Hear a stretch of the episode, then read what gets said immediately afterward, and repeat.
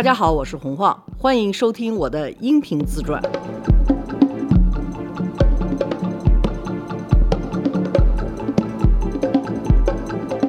大家好，罗叔好，欢迎收听这期的打啵儿。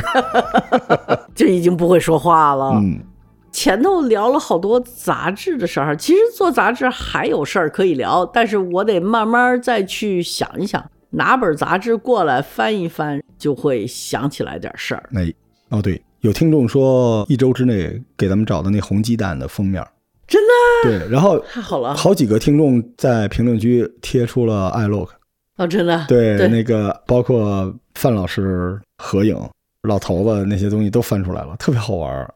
现在评论区能够贴图，简直太帅了。嗯嗯是的，大家要是有这个图，可以多贴一点儿，我都会下载下来。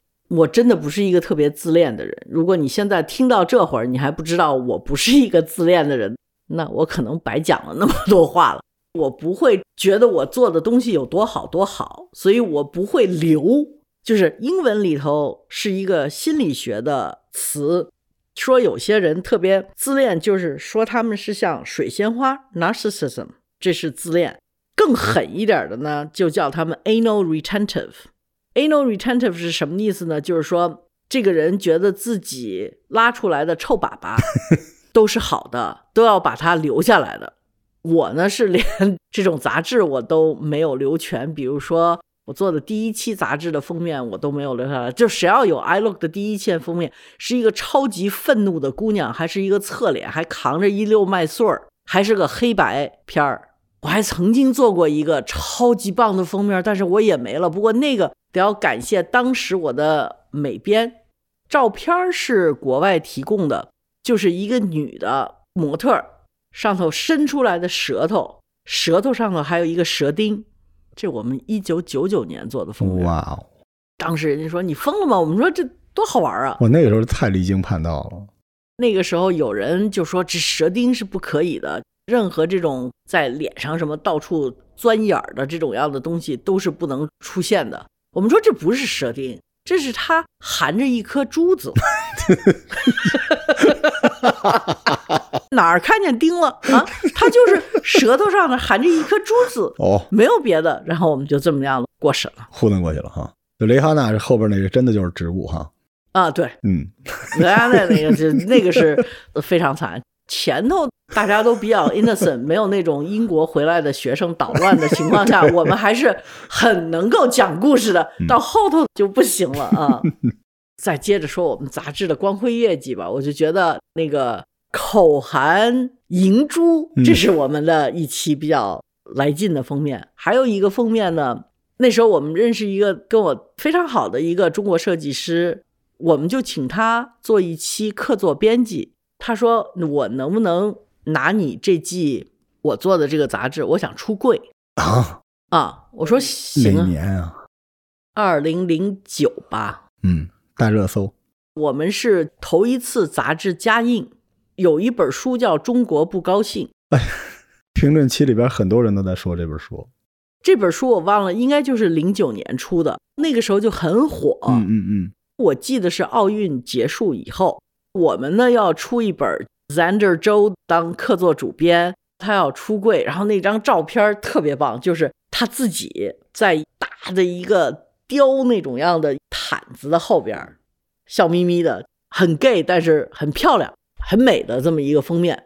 Zander 是很漂亮的一个男人，这张照片也是很漂亮的照片，但是他的美是在于他的含义。和他本人作为客座主编，再加上我们那一期讲的是同志们对时尚的影响，是我们的主题。我觉得漂亮的封面就是你能够把杂志的主题和你的视觉的表达都能够拧成一股绳儿去表达一个。他们就说那封面叫什么？我们有一个封面的大标题，那我不能说封面主题是同志文化或者是什么，这个就。然后他们说你反正英文你就可以叫 Gay China，我说行吧，那英文就叫 Gay China。然后他们说那中文叫什么呢？正好那时候不是出了一个书叫《中国不高兴》吗？嗯，我说就叫中国很高兴，嘿，因为是 Gay China，真棒 就你有一个双语的可能性。那本杂志还受到了表扬，嗯，就人说很对，你就应该说中国现在很开心。我说对，我们就是说的中国很开心。那期杂志还是挺帅的，Sander 的所有的摄影啊和他那个什么就特别到位。我们采访了可能是十对同志或者拉拉，讲他们的生活，讲他们的什么，然后你就知道，实际上在中国大城市里头，这种包容感还是很强的。是的，是的。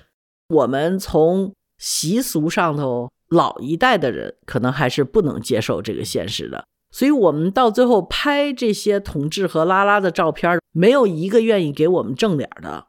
哦，我问他们为什么，他们说：“哎呀。”实际上，他们有的父母呢也知道，但是呢，你白纸黑字留在那儿，又有一张脸呢。他们说怕邻居说三道四，嗯，不容易。而且那时候也不像现在啊，零九年还是早一点。是零九年、幺零年吧，就那两年的时候，你就查一下，就是中国不高兴的那本书什么时候出的？我们蹭了个热度，出了一本《Gay China》。我当时很吃惊，就是所有的人都不愿意正脸出镜。就说我们愿意聊我们的生活，我们怎么样在我们的这个群体里头得到了一些帮助，我们怎么样看时尚行业，我们为什么要在这个行业里头做事儿，我们自己也讲了好多这个群体对时尚行业的影响，因为时尚它永远是在一个变革的过程当中，而且它必须是走得很前沿的，它永远是从一种英文里头就叫 counter culture，就是一种逆主流的文化变成主流的文化。它是这么一个过程，所以你要真的是想做时尚，你必须从小众开始，然后小众的东西慢慢变成时尚了，它才成为主流了，它被商业化了，那它就过去了。你要是做时尚，你还得关心下一个，在所有的不时尚的东西里头，就特简单。我做时尚杂志的时候，哪有听说穿球鞋的呀？是哈，就觉得哎呀，只有罗叔就像你这样的 是。一点不时尚的人才会穿球鞋呢，到处都穿着一双球鞋，就没有一双皮鞋可穿。不知道什么叫尖头皮鞋，不知道什么叫好的皮鞋，而且女的那就更不能穿球鞋了，这太土了，就必须得要穿什么红底高跟啊。你现在再转回来，没有一个时尚品牌不出球鞋的。嗯，原来潮牌真的就是非常小众的，很反叛的。对，很反叛的，而且他是反时尚的，因为他所有东西他没款，而且他也不做 G，他就只做 drop 什么的这种，就所谓的时尚行业不接受这些潮牌或者是运动品牌，他觉得穿运动衣你跟我不是一个行业，我 fashion 的是关于 something else，比你要高多了，你是高攀不起的那种。后来发现所有的时尚品牌都必须放低身段。找这些潮牌运动品牌去做合作款，去做各种各样，完了自己再开始出帽衫啊，还有球鞋啊什么这样，挺有意思的。作为同志的人群，他们更敏感，这一点我觉得是不可否认的。是的，是的，他们对这种审美啊，还有这些的敏感度，真的是比一般的人要强很多很多。他们会把你经常看的东西突然间放到一块儿去。这种样的造型，没有一件东西是新鲜的，只是他把这样的东西放在一起就是新鲜的。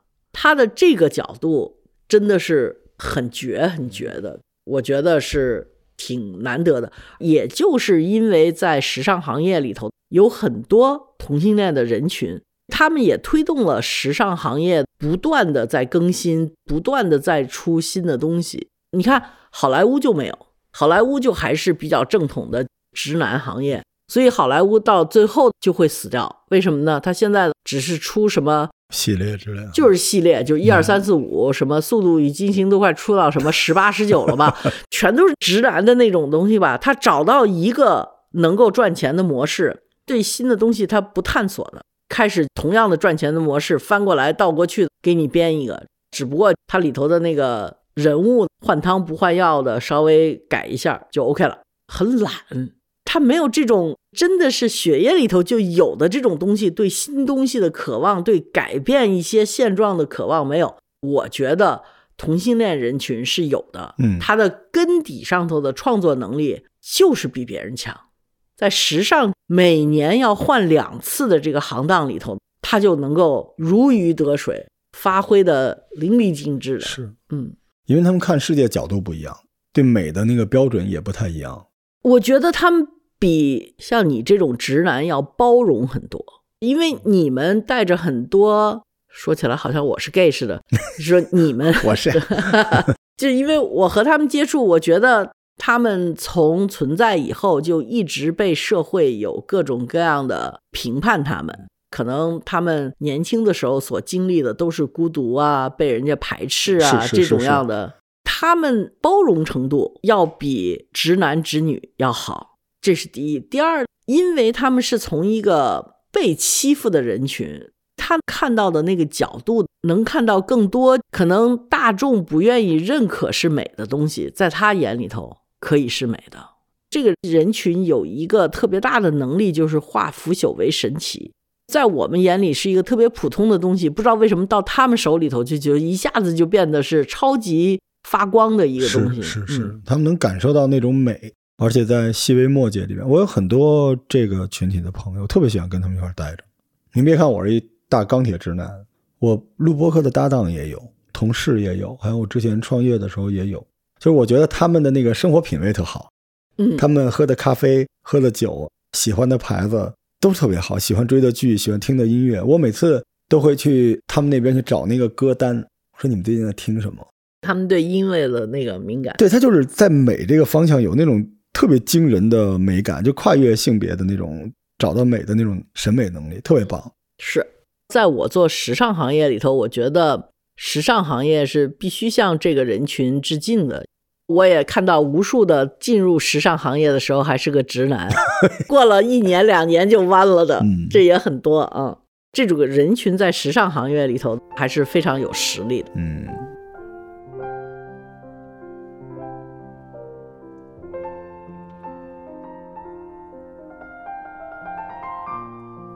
神通广大的小伙伴们啊，我现在觉得播客也崛起中吧，越来越像早年的那个互联网了，就是大家都会忙碌起来。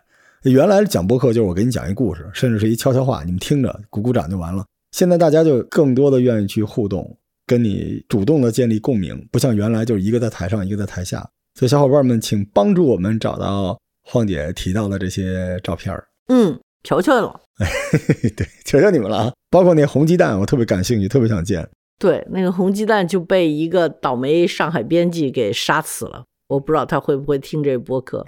我现在还比较记恨他，就跟我说：“古人云‘人生如戏’这句话不能说。”我不知道这种样的终审是怎么想的。这样一句话，他要给他 over interpret，就是想的太多太多了。而且这种样的人物，嗯，做内参的标准可能嗯，我真的是觉得我们不能再把自己的脑袋装回封建社会去，完全封闭的，不去接受任何东西。我现在特别不喜欢网上一种特别喜欢呵斥人家的这种样的声音，动不动就要道德判断，动不动就要道德判断。中国是个有法律的国家，我们什么东西就依法治国。你看不惯的，第一，他有没有犯法？他有没有犯法？他是允许在这个社会存在的。你也可以骂他，但是我觉得有太多的这样左的也好，右的也好，就是用一种站在道德制高点去评判别人，好像别人不行的那种感觉。我我觉得我这个是最受不了的。这 AI 原来就叫扣帽子嘛，对，真的特别烦。因为很多站在道德制高点，然后做道德绑架的人，其实本身他心里那点事跟道德没什么关系，他就是发泄一下，就不管是有关系还是没关系，这个姿态就是错误的。对，没必要。因为你的道德观就是你的道德观，嗯，你不应该用你的道德观去评判别人。是的，是的，你可以跟人家辩论，你可以说不同意，但是你不要去评判，不要觉得你就是上帝，好不好？我对这个比较的不带气。现在好多了。我就看咱们那个博客的评论区哈，嗯，早年间我记得说一句话说错了一个什么，就一堆人站出来就骂你。但是现在不是了，就大家可能会跟咱们的这个观点不一样吧，他就把他的想法拿出来，这很好啊，特别棒。嗯因为我们本身就是在跟大家平等的交流，我们又不是上网课，对吧？您又没交钱，我们也从来没有教你人生是什么样，我们就是把晃姐他的一些人生中也好玩的事情，我们把它拆成一个一个的让大家愉悦的东西，你就不用反过来再告诉我们哪些对哪些不对，对吧？就是大家平等的。现在很多听众都特别棒，他就是讲了讲他的故事，他的看法。原来我看评论区基本都是夸你的或者骂你，现在这个评论区里面，大家被这个节目带出了很多自己的故事，就看评论区特别欢乐，挺好玩的。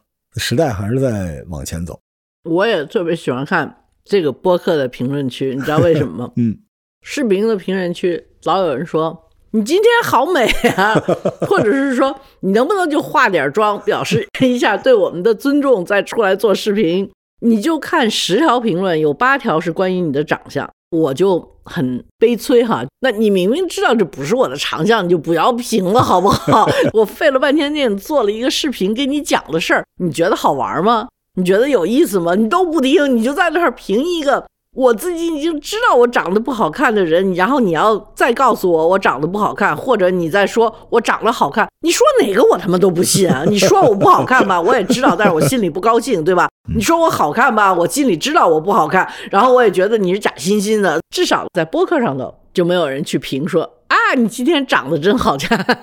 大家会过滤掉这个，直接就跟您互动，多好！只有声音，还有你要说的事情。所以有时候信息太多是不好的。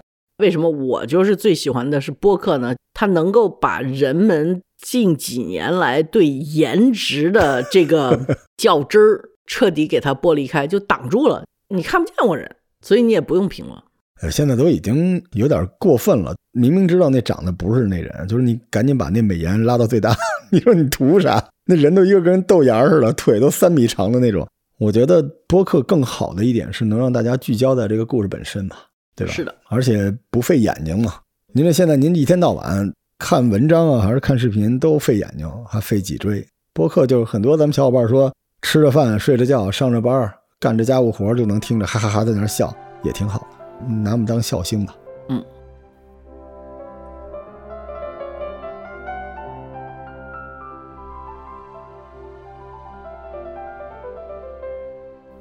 我还有一个封面，我挺骄傲的。我前两天去香港，又碰见这姑娘，有人给她拍了一组大片儿不知道是哪个杂志，香港杂志拍的。后来我们就把那张照片买回来了。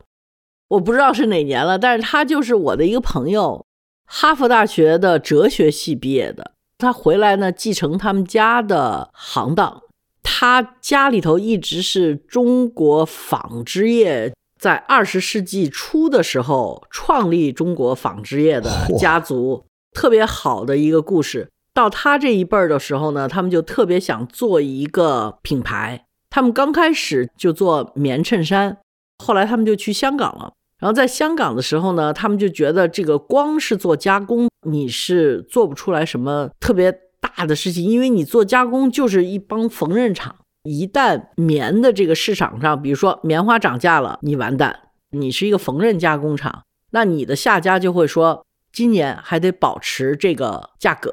对于你来讲，这个布因为棉花涨价，你也就涨价。纱厂一罢工，布也得涨价。订单下来还是你，然而你唯一的一个就是压工人的工资。为什么好多纺织厂到最后都会做成血汗工厂呢？就是因为商家他不承担任何风险，在这整个一个制造链里头，任何一端出了问题，到最后承受这个压力的就是纺织工人，很惨。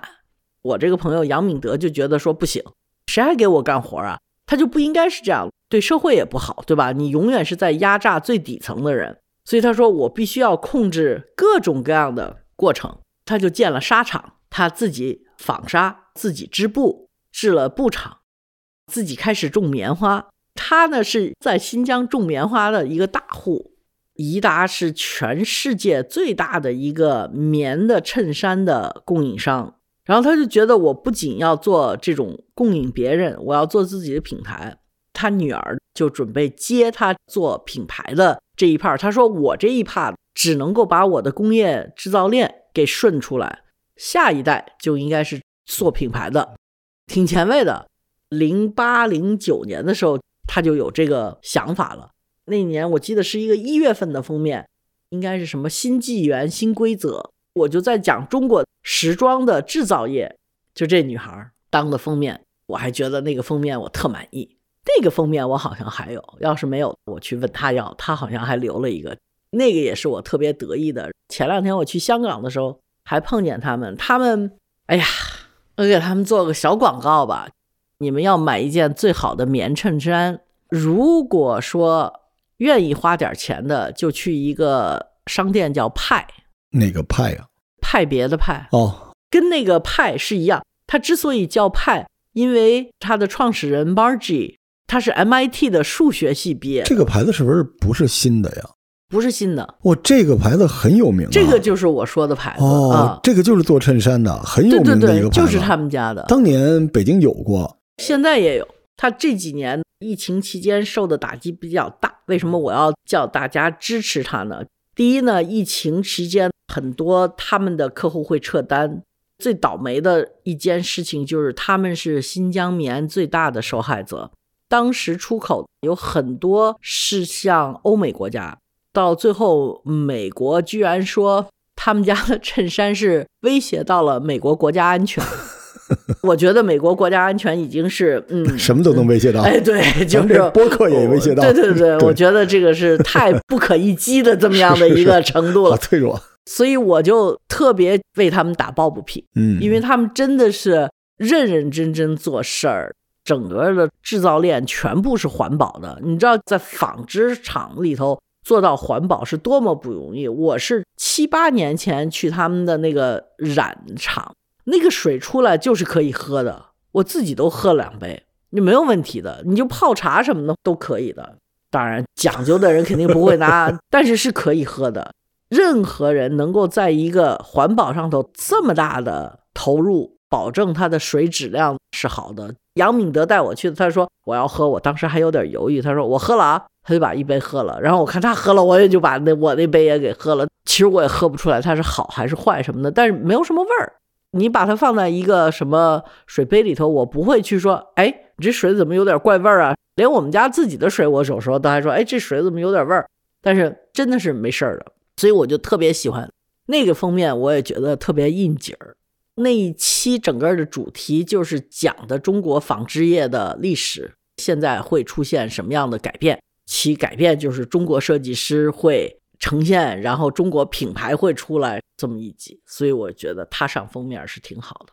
我还真是跟您有缘分。我大学毕业的时候，那件衬衫就是他们家的。嗯，当时我爸送我的。对，那时候要买件好衬衫就是去派的。现在也还应该去派，派的衬衫是蛮贵的，不是便宜的，就是说上千块钱的一件衬衫，但东西真好。但如果说你要不想买那么贵的，他们有一个品牌叫石如是，你可以去看看，几百块钱的衬衫。字儿？一二三四五六七八九十的十。嘿，真是学数学。啊，如就是如果的如，是就是绅士的士。石如是哈。嗯，抖音上头就有卖的。它那个打底衫，就像你现在穿的这个高领的，它有那个半高领的哦，就不太勒脖子嘛，是吧？对。不过像我一般买这种样高领勒脖子的，主要目的就是为了把我三个下巴勒出一个下巴来。哎，真的好怀念呀！突然，我记得当时我爸把那个还在还在，对，衬衫交到我手里，那衬衫我也还留着。它的那个领口后边那儿有一个特别淡的刺绣的一个派的标记。我这一瞬间我就回到那时候了。对，就是他们家浙江湖州那边出来，他们就不让我干活。我老跟他们说：“我说你让我帮你写你们家历史，用一个讲故事的口味写。”但是他们就特别认真，他们觉得中国的民族工业的这个历史是没有人去说的，他们就觉得这个历史必须有人去记载。他们真是从二十世纪初到现在。中国的工业由民营的这些工业怎么样一点一点的做起来？尤其比如说纺织业，我记得他的外祖父还是祖父是第一个把一台织布机从英国买到中国的人。